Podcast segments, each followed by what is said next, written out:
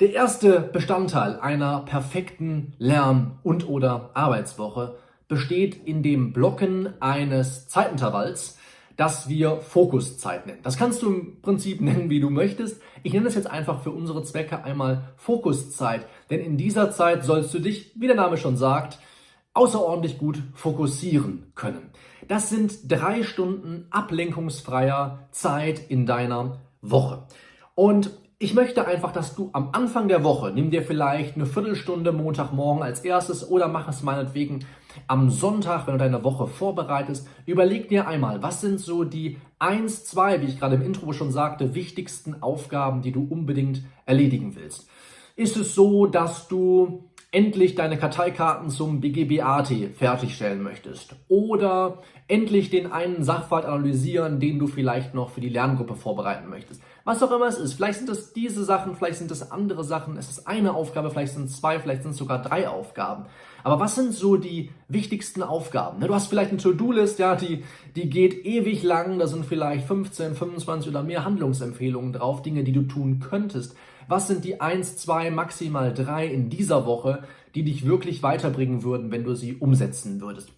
Mach die einmal ausfindig und dann blockst du dir einfach drei Stunden ablenkungsfreier Zeit. Da nimmst du keine Anrufe entgegen, keine E-Mails, checkst kein WhatsApp, guckst nicht in Facebook Messenger rein, Instagram ist geblockt. All das, was dich tendenziell erstmal ablenken könnte, darfst du in dieser Zeit einfach nicht aufrufen. Das sind drei Stunden ablenkungsfrei. Das heißt nicht, dass man dazwischendurch nicht mal eine Pause machen sollte. Natürlich musst du alle 45 bis 60 Minuten mal kurz aufstehen, ein paar Schritte gehen, vielleicht einen Schluck ähm, trinken, dir vielleicht eine Kleinigkeit zu essen machen, mal kurz die Beine vertreten, vielleicht mal kurz stretchen, was auch immer du in der Zeit machen möchtest.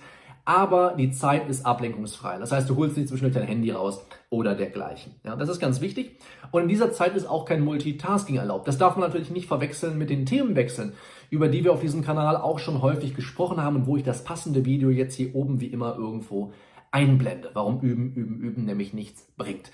Also Themenwechsel sind erlaubt. Das heißt, wenn du zwei, drei besonders wichtige Aufgaben hast, und das sind vielleicht Aufgaben, die verschiedenen Fächern entspringen, dann kannst du die natürlich alle in diesem einen großen, drei Stunden langen Block abarbeiten. Das ist gar nicht das Ding. Aber mach das nicht alles gleichzeitig. Mach nicht parallel, wie ich es gerade gesagt habe, irgendwelche Dinge, die du vielleicht auch noch machen musst. Und kauf nicht zwischendurch bei Amazon irgendwie neue Karteikarten, weil du merkst, die gehen dir aus. Nein, dafür haben wir einen anderen Zeitblock. Und dazu sprechen wir auch gleich, oder dazu verliere ich auch gleich noch ein paar Worte.